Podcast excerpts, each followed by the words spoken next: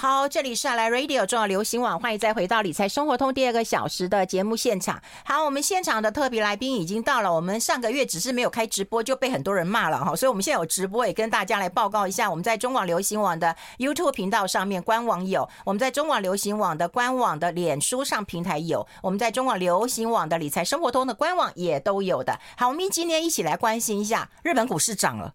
三十三年以来的新高了，到现在我们很多人可能还不知道。那待会有时间，我们也跟大家来谈谈 AI 的投资的获利方程式。先欢迎一下我们的好朋友商周集团的总经理朱继忠朱总，朱总好，云芬好，各位听众大家好。好，其实日本股市对，从我开始跑新闻的时候都说失落十年、二十年、三十年了。对。对，那什么时候谁关注过他？大家都去花钱，然后去吃去喝，从来没想要透过他可以赚钱呢、啊。好，我今天中午吃饭的时候，我碰到一位香港朋友。嗯，好，那这个香港朋友啊，呃，他说他今年以来啊，去日本就去了五趟。好啊，我我就问他说，哎，你你是为了公务去吗？他说没有没有没有没有，我是哦，公司让我很烦。好，公司很烦，那我就去日本消费，因为我太喜欢日本。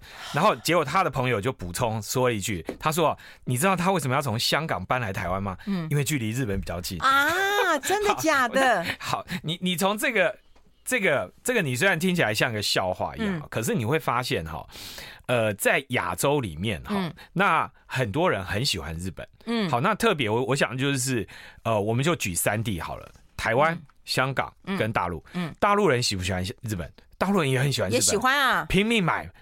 在疫情前，对不对？这个这个京都的房子，对不对？嗯、京都的房子就是日本人最爱啊，一条街都买下来。嗯，买了以后去做民宿啊什么的。哎，嗯，老实说，日本呃大陆人也蛮喜欢日本的。好，嗯、那那你要想啊，大陆人都是有那个八国联军之仇了，对不对？从八国联军，然后中日战争，对不对？哎，连这样的。这样的仇恨下面都还这样去买日本，那一定有他的想法。嗯，那香港人也喜欢日本。好，那香港人喜欢日本，他的逻辑很可能跟贸易啊，跟长期的一些香港的一些发展是有关系的。那亚洲的国家里面，老实说，日本是从明治维新以来，它是最早西化的国家，所以你会看到，呃，在台湾也好，或者在两岸三地的这些中国人也好，台湾呃，这个这个这个华人哈，都很喜欢。呃，这个日本，那特别台湾，台湾因为跟有所谓被日本殖民过，那所以对日本人的这个感情，或者是说日本人对于台湾人有会也会有一种特别的情感，所以我想排除情感因素，大家还有一个非常重要，我的朋友们哈，去日本买房子的蛮多的，哈，还有去日本消费的也蛮多的，好，那这些人哈，大概他们都有一个逻辑，他们都会告诉我一件事，他觉得哦，日本从吃的。好，到住房，乃至于到房地产，他都觉得相对便宜。好，那这个就是日本变成一个高 CP 值的国家。好，为什么？因为你等于是说。呃，从明治维新以来，你就西化了。然后，那你西化以后，你曾经经过一个蓬勃发展的年代。那经济后来可是经济破落了三十年。嗯。然后，那因为老人化的关系、老龄化的关系啊等等，可是日本的科技有弱吗？日本的科技还是很强啊。今天台积电为什么要去日本？台积电很多里面的关键原料，它还是得用日本的这些特用化学品啊，这些特别的东西。嗯。好，那。那你就知道，这这一这两百年来，其实日本的发展，它其实是持续的在往前走，只是它会领先我们所有的华人。它碰到一个问题，就是老年化的问题，它的老年人口实在太高了，所以让它的整个经济弱化。然后，那在这样的一个状况下，它的经济。可能在一九八零年、九零年代就达到高峰以后，从此就再也没有高峰了。嗯嗯、那你看台湾，我们都已经回到一二六八二以上，嗯、可是日本日股是到这两天它才创了三十年的新高。那那你就知道说，它其实比台湾还慢哦。那意思是什么？就是它的轮替的速度，它的活力没有像台湾这么强劲。好，台湾因为我们早期的工业的发展，乃至于我们在跟大陆使用大陆作为一个扩张的基地，所以我们在呃大陆变。世界工厂的角色里面，我们扮演了举足轻重的角色，乃至于我们到现在，我们又因为半导体又重新又再红一次。所以你看到台湾的这种换代其实是很快。那日本当然，因为它长期发展，它有很多地方没有没有换过来，或者它的速度没有像台湾那么快，所以它没有办法像台湾这么快就登顶了。那所以当它没有登顶的时候，那我想我们今天可以给给大家看看一。一个图哈，这张图你就看到黑黑色线是日本东东证指数哈，红色线是 S M P 五百指数，这今年以来他们的表现，你从这张图你就明显的看出来，今年以来。日股的表现是比美股要强多了，哎、欸，可是这没人注意到哎、欸。好，那因为你们习惯性的看追日，哎呦，对，那这个习惯老实说就是不好。那这个习惯不好，那我还要讲，就呃，因为巴菲特早在二零二零年就买日本了。那老实说，呃，很多台湾股市的投投资人也都。不看好巴菲特嘛，对不对？啊、很多人就是在酸他说什么价值选股啦，啊，已经过时了。你你记不记得当那个木头姐很红的时候，嗯，对不对？巴老不是被丢在地上吗？对对，被人家任人践踏，就是好像哎，巴菲特巴菲特的神主牌就已经不灵了。可是三年以后到今天，你证明什么？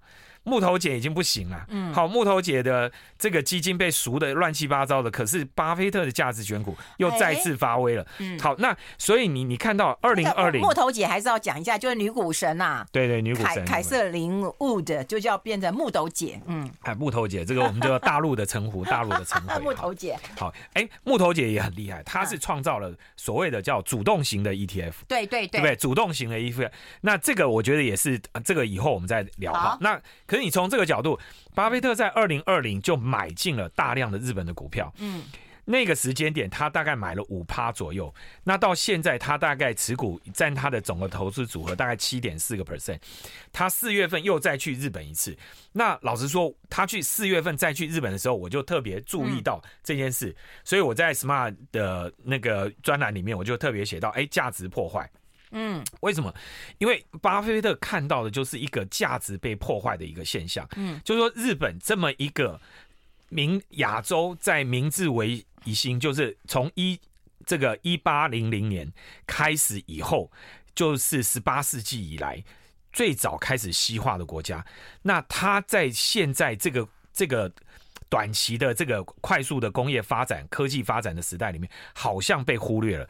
然后他好像这个经济的衰败一直没有重新再站起来。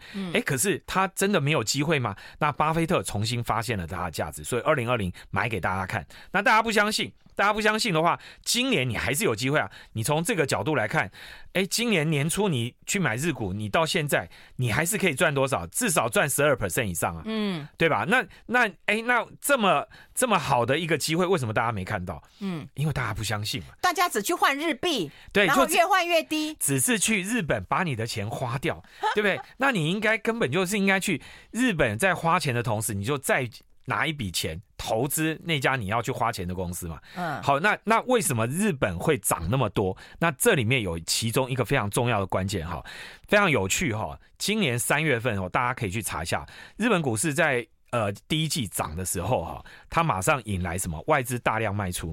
嗯，好，所以各位你会看到那个在这张图上，二月、三月的时候有没有日本股市拉上去了？拉上去那一波的时候，外资都在卖。为什么？哦，就马上就因为外资套很久了，你知道吗？所以三月份外资是卖超日股，嗯，可是四月份的时候，突然有一股旋风，巴菲特带动了一股旋风，哎，你会发觉从三月底到四月初，哈，这个华尔街的这些金融大鳄陆续造访东京，哎，那这里面我们要讲，这这里面其实背景有点复杂。这里面跟地缘政治有极大的关系，因为日本在第一岛链的战略地位越来越被这个拉高起来。所以巴菲特这个原因要先讲一下，他就喜欢日本，不喜欢台湾嘛。我们待会讲一下，好不好？我们先休息一下，我们先休息一下。I like 103, I like radio。好，我们持续跟我们的好朋友朱继忠朱总来聊一聊。好啊，你就这样讲啊，日本就是。啊，这个大涨了。然后我们现在看到巴菲特怎么看待这个日本的，那是有迹可循啊。你说他之前就开始买一些商社的股票了。好，对，我们回过头来，这张图给大家看到哈，这这是巴菲特买的五只商社的股票哈。从二零二零八月，大概我没记错啊，大概二零二零八月左右，他开始买进，然后一直报到现在。那涨最多的那一只哈，那各位一定要记得这一只股票叫丸红，好，完红商事。那丸红这个大。大贸易商哈，就日本很重要的贸易商，它有轮船好，那它有很多的这个呃航运公司，它是大的贸易商。那它跟台湾哪一家公司非常好？它跟长荣好，跟长荣的关系非常非常好。所以你你知道丸红哦，在台湾也有很多的投资好，包括能源产业好，台台湾有那个所谓。那个水上型的那个太阳能电厂，好，丸红就有参与投资，所以丸红对台湾啊非常非常多的投资。然后像呃你就这样从丸红这样一一路排下去啊，有三菱商事、嗯三井物产、住友，还有这个所谓呃这个伊藤忠。好，那伊藤忠是股价表现最差的。即使伊藤忠的股价表现差，大概三年来涨了七十三趴。耶，丸红涨了二点三倍，好，涨了二点三倍。那更不要讲丸红跟三菱啊这几只股票，呃，应该如果我记得没错的话，他们其中大概有两三档。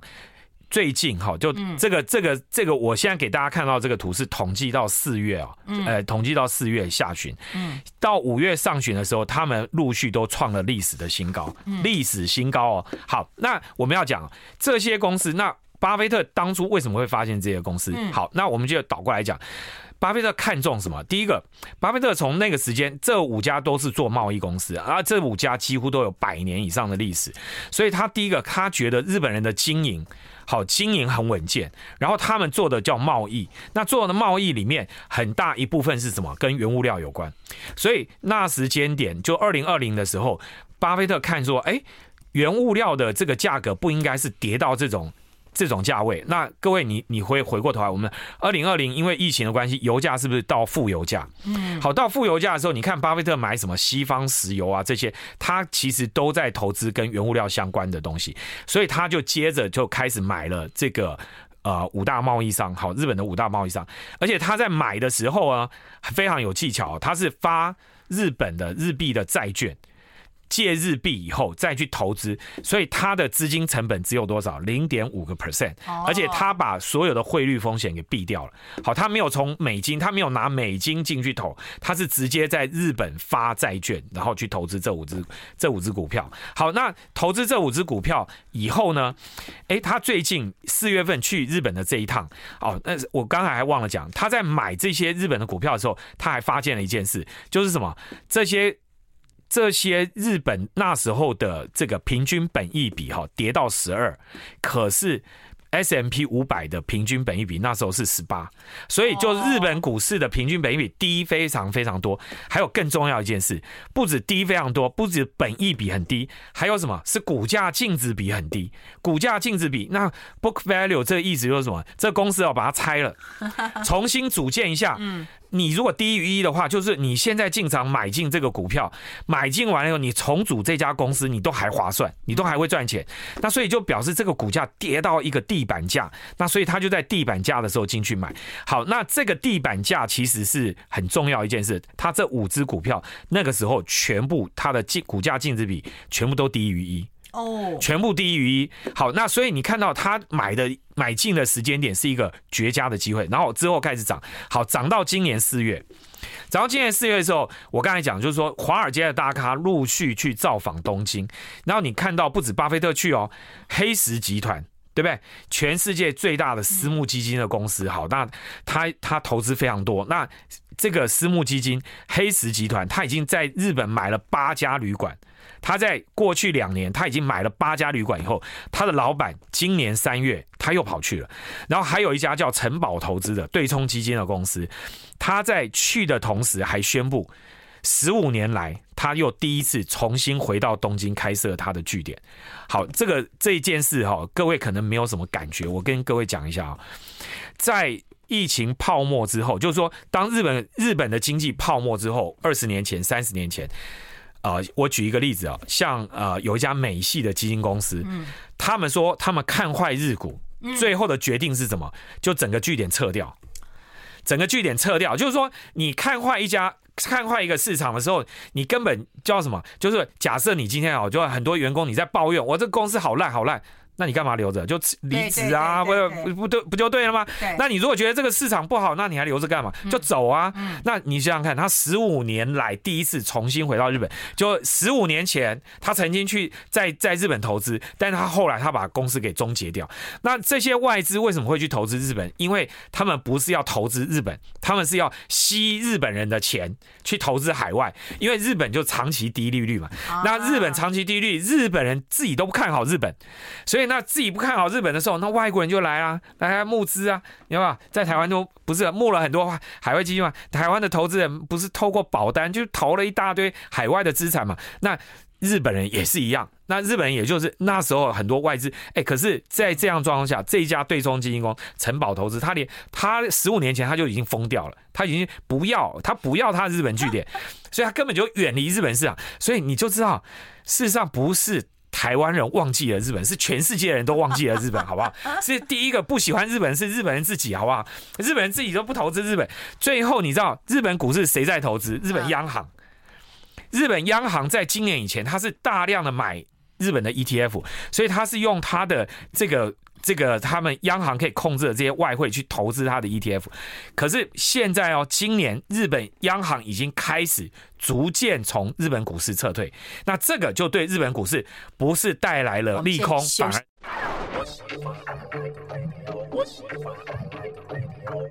好，欢迎回来理财生活通，我是夏韵芬，在我旁边的是商州集团的总经理朱继忠朱总了哈。我们刚刚真的太认真在听了，都已经不知道要进广告了。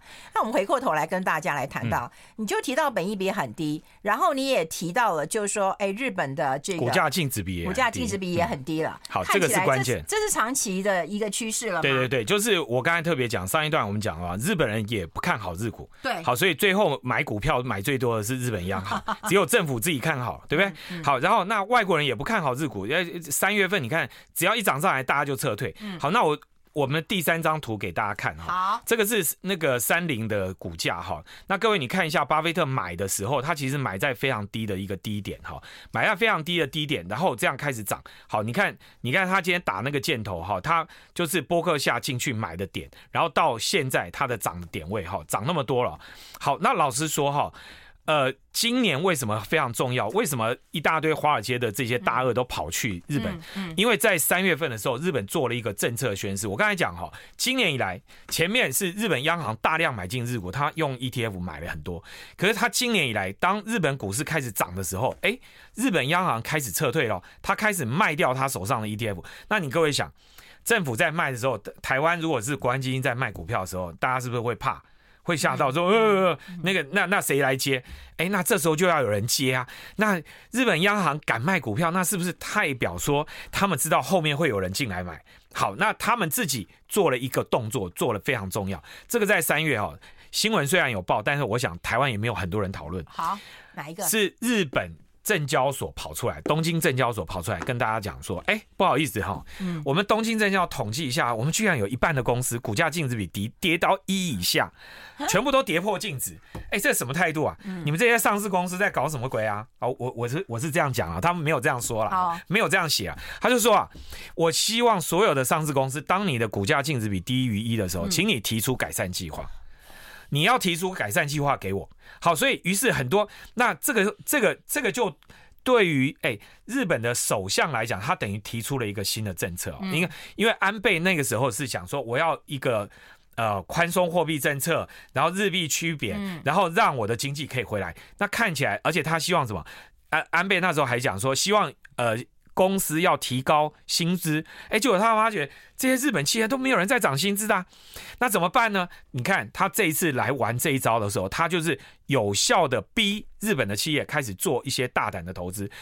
哎，你们不敢去做新的事业投资，是不是？你不敢，是不是？那你有赚钱，对不对？那怎么办？买自己的股票啊，你把股票给我买回来。所以他鼓励回购，哎，这件事情果真就产生用处了。于是。包括日本印刷啊，这些公司就陆续，包括巴菲特选的这五只股票里面，有一些公司就开始了，开始执行回购计划，所以促使它的股价在往上涨。好，那这件事情在三月开始这样做的时候，其实就引来 Bloomberg 还有外资的很多讨论，大家就在想说，日本人这样干到底是为什么？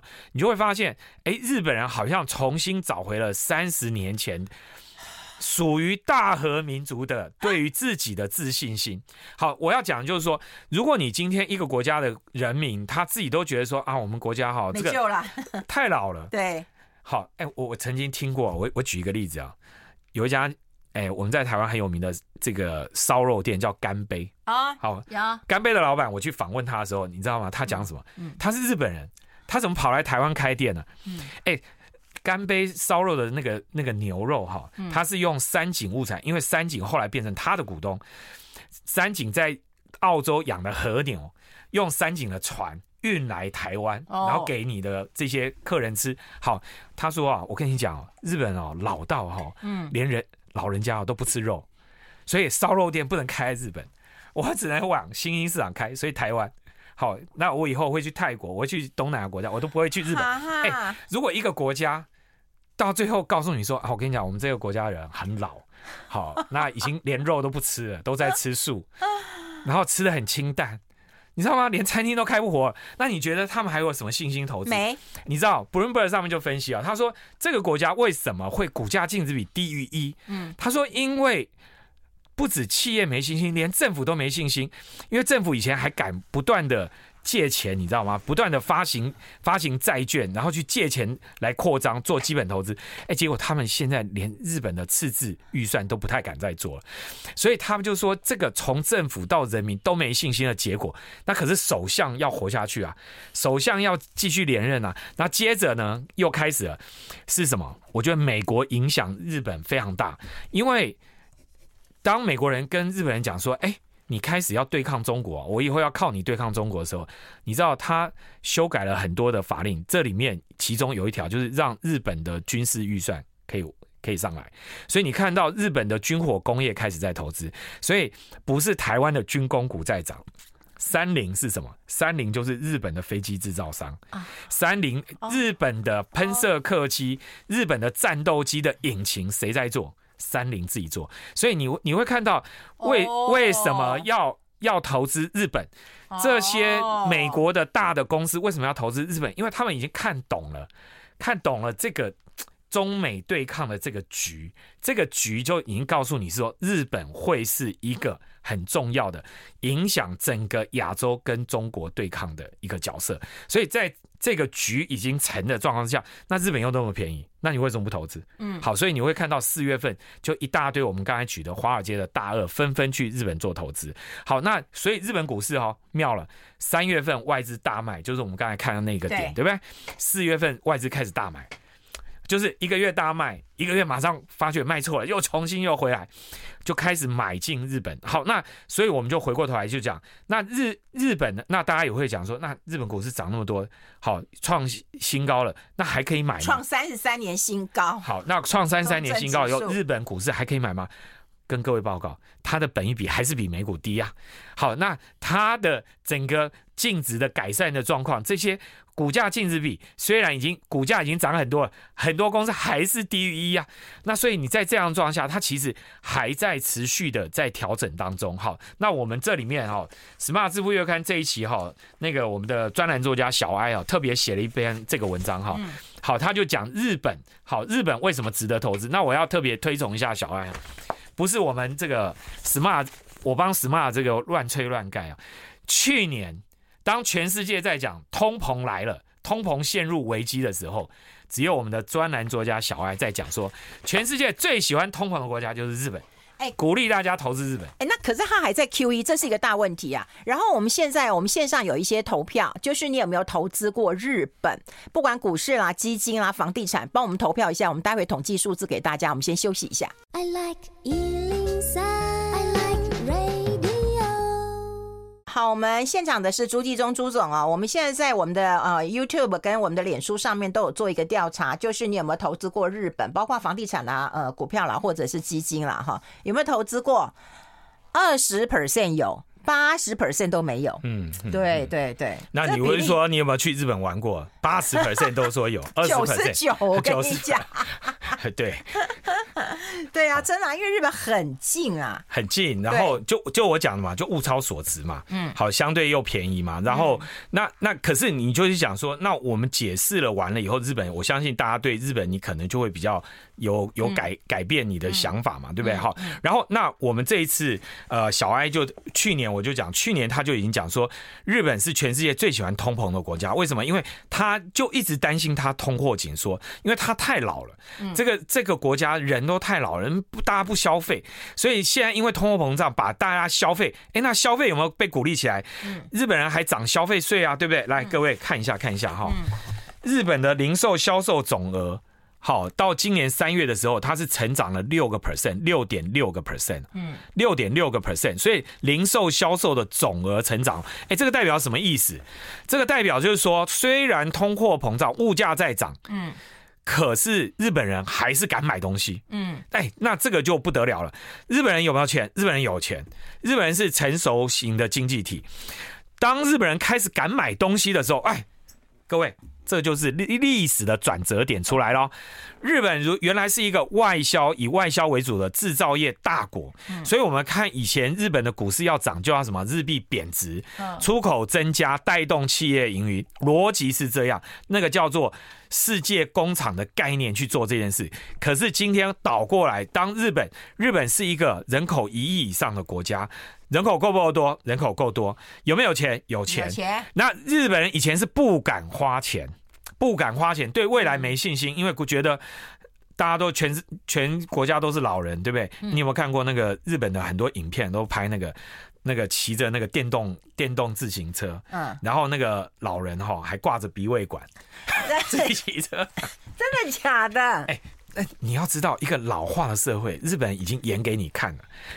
他们，所以你你会你会知道日本的日本的经济状况啊，日本的在发展的很多产业跟台湾都不太一样，因为我们是算一个年轻的经济体，他们算一个真正老化经济，可是我们的老化速度很快，可是日本已经演给你看他他怎么去做转折，所以他做的很多转型是我觉得大家都可以去接近。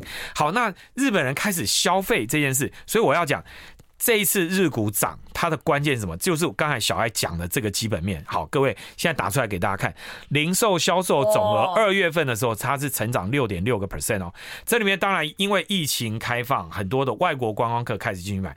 哎，各位，今年过年的时候，大家不是你的身边的好朋友，应该也哎你自己就去买了吗？有我有买，对不对？也有去日本消费了嘛，对不对？哎，我很多朋友啊去日本买，他们第一个买什么？你知道买高尔夫球球具。他说比台湾哈大概便宜。就打八折，打八折，七五折到八折，所以每个人都背一套高尔夫球球具回来。好，那哎，日本品牌或者日本的精品，但是是打八折、七五七折到八折的概念去买日本的东西，然后再加上日币贬值，那所以很多人就去日本消费。所以当日本的零售销售总额开始上来之后，那关键是什么？就我从刚才讲，日本如果今天是靠制造、靠外销成长，还是它未来会转成一个靠内需为主的经济体？如果它今天转成内需为主的经济体，日本人敢花钱以后，那这个经济体的机会是不是就来了？嗯，好，那当日本人敢开始花钱，那不止日本人加入。而且他还开放了一件事，就这几年你会看到日本人做了一个很大的改变，就是他们的移民政策开始放宽，而且他们开始欢迎什么？欢迎印度人，嗯，欢迎很多的越南人。去变成日本的公民，对对对，好，所以当这件事情开始出来的时候，哎，日本的人口是不是开始就会增长？所以当日本一步一步的转变，然后它又变成第一岛链的很重要的一个防卫国家的主体的时候，那你就会看到很多的企业，很多未来的投资开始在日本开始发生。所以当日本人开始做这样改变的时候，我们会期待一个改变中的日本，一个全新的日本开始出现。好，那这个全新的日本。他现在还是持续采取一个宽松的货币政策，哎，他都没有升息哦。对，哎，这个很重要。那未来会不会升息？是有机会的嘛？因为你总不会说经济也上来了，这各方面都上来，你还是不升息。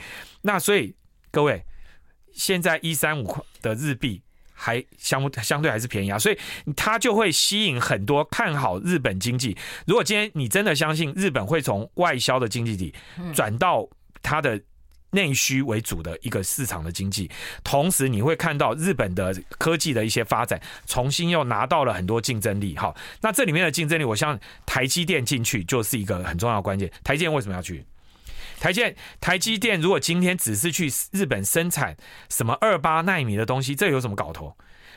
绝对不会是只是做一个落后世代的这个半导体嘛，他要做的一定是跟什么？跟日本的某些，所以大家你去看，仔细去看啊，日本台积电去日本投资的时候，很多人都在看新力、Sony 跟他的合作，未来下一代这些视觉用的晶片是不是会跟？台积电在这里面有合作，那这个都跟自驾车、电动车就是相关的车厂。那因为什么？因为 Toyota 这些车厂都开始做下一代的车。哎，那红海投资夏普赔死啦！哎，夏普今年庆祝一百一十周年哦，你不要这样看衰人家，好，人家还是有改变的哈。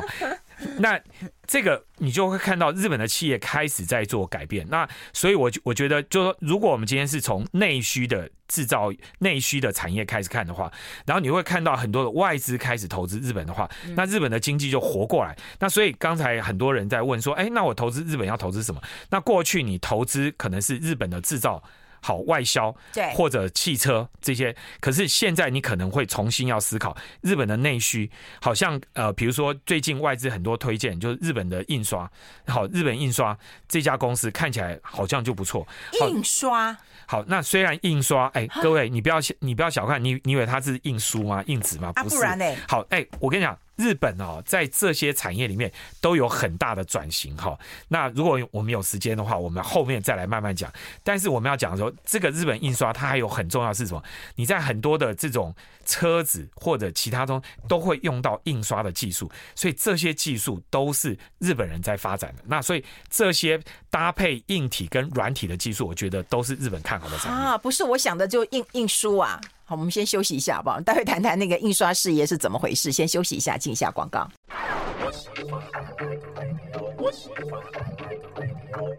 好，我们持续跟朱继忠朱董来聊一聊啦，因为像这个日本的，你说印刷那是印什么啊？好，嗯，我刚才讲日本的印刷的改变哈，我举一个最简单的例子哈，嗯，我看过一个日本的叫飞，应该叫飞鸟印刷，我如果没记错的话，这家公司在做什么？他在专门印毕业纪念册。嗯，哎，各位，你想想看，日本人口老化，然后小学生都变灭校了，那那个那个毕业纪念册怎么玩？你你谁要用？哎，结果不是这家公司很厉害，他用软体，他在日本接接全亚洲的订单，所以包括台湾的小学都去订日本的这个这家公司的这个服务。为什么？因为你现在可以透过网络连线，对对不对？我帮我帮你做排版，所以他做软体排版，所以他可以刻字化去做。一本一本的毕业纪念册，然后每一个人、每一个同学都是属于你自己的毕业纪念册。嗯，然后接着你就用你家自己的印表机可以印下来。所以你你看到这个就是日本人做的改变吗？因为他不只只做，所以日本是哎，各位你你你要知道日本是不是有很多相机的制造大厂？尼控啊、Canon 啊，这些都是啊。哎，那当这些相机都变成数位相机，都被 Apple 取代的时候，他们吃什么？他们就开始转型啊！所以他们做了很多转型，都去做软体，去做拥有影像的这些制作的这些概念。所以你看到日本在印刷产业，嗯，甚至我我我随便在讲啊，我们自己在印。纸张，对，日本的纸厂是不是还是很厉害？日本，哎、欸，日本虽然他自己也种森林，可是你会看到日本在很多的先进的这种需求上面的服务业或者制造业，它其实做的非常棒啊、呃。再来，我们讲太阳光电好了，太阳，呃，台湾现在。我们还在吵说，哎，农田到底可不可以用太阳光电？可是日本现在在做银农型的光电厂，就是说百分之四十种种田种作物，百分之六十种这个做做光电板。啊，哎。现在日本已经有两千个暗场都是这样，都成功生产出来。那你看到日本其实他们有很多领先的这些东西。好，那我们上个礼拜请远东新来分享他们在做永续的这里面的转型。远东新全世界第一个做绿色原料的工厂设在哪里？设在日本啊。所以日本它可以已经有足够的绿电的供应啊。哎，这个很重要啊。它今天生产的这个所谓的绿色原料。它的从呃，这个你把你把他们那个宝特瓶回收的那个原料送到日本，在日本生产抽沙完了以后，再卖到全世界。哎，日本的工厂已经可以做到全部都是用绿电来生产。那你就知道这个它的上中下游的整个配合，它的技术、它的政策配合度都是非常高的。那所以在这样的一个状况之下，你就知道说，哎，日本他们的经济已经已经在不断的在做体制的调整。所以我要讲就是说，我们刚才讲。大家就要注意，就是说，日本不再是一个外以外销为主的国家，它的日本的内需的经济开始在改变。他们做了很多的软体，还有很多新技术的调整，所以让他们可以有提供这些服务。还有很重要，在日本这一波的上涨里面，你会看到很重要一件事，是日本的服务业的 PMI，它是快速的拉升。所以这个代表什么？日本的服务服务业的劳动力，它的。员工的成本就是员工的薪资开始在调整，所以当员工薪资调整的时候，他就会抑住他的内需的成长，就是对，因为当你的所得增加了嘛，你就会开始花费嘛。好，所以当这样的一个开始的时候，那我们就相信说，日本还呃再来一个，我们就再讲到就是说，日本经济的未来还有什么东西？哈，你刚才讲巴菲特去参观日本，去你知道。巴菲特哈没有去参观工厂啊，他就在他四季酒店，他住四季酒店，就在他的房间里面就请他投资的这五大贸易商一个一个来，哎呦，好，他介绍他的接班人给大家认识，同时听听说你们有什么好的机会。这里面你仔细看啊，那个 Bloomberg 上面有介绍他做哪些，其中有一个非常重要关键，他们都看好医疗产业。好，那这里面就是很重要。各位，你觉得 AI 的应用未来在医疗上面会不会大量的应用？一定会大量。对，那尤其是 AI，呃，日本是一个老年化的国家，所以日本的这些科技厂或者是商社，他们都已经看到说，哎，下一代在 AI 上面，还有在医疗技术上面，日本看起来可以扮演一个举足轻重的角色。你看，日本得过诺。日本的化呃那个化学还有生物得诺贝尔奖的是有的哦。好，所以日本的比如说像那个京都大学啊，他们几个他们在生技产业的发展是高的，医疗产业的高是高的。那现在又他们又投资医疗，所以从医疗到药品这一个部分，其实日本的看也是非常看好。那再来，我们再讲日本还有一个非常看好叫什么机器人产业。好，那机器人你看到是德国是做工具机，好做机器设备，工厂自动化，德国做的很厉害。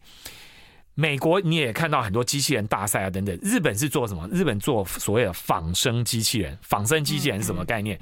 就是老人，我今天卧病了，我站不起来怎么办？好，机器人在后面帮我撑起来。所以你会看到日本未来有没有可能说，哦，当我护士不够。我就用机器人来照顾老人，那才是有可能。因为日本像福纳克啊，这些都是机器人非常厉害的公司。那这些他们做机器人的这些产业都有机会未来。可以吸引到全世界的投资，所以你看到日本在产业上面，从结构上面，它其实是有非常多的机会。所以各位，你你那你你如果你不会这样投资的话，你可以怎么做呢？第一个最简单，投资日本的金融的 ETF。好，因为日本的钱很多嘛，全世界投资嘛。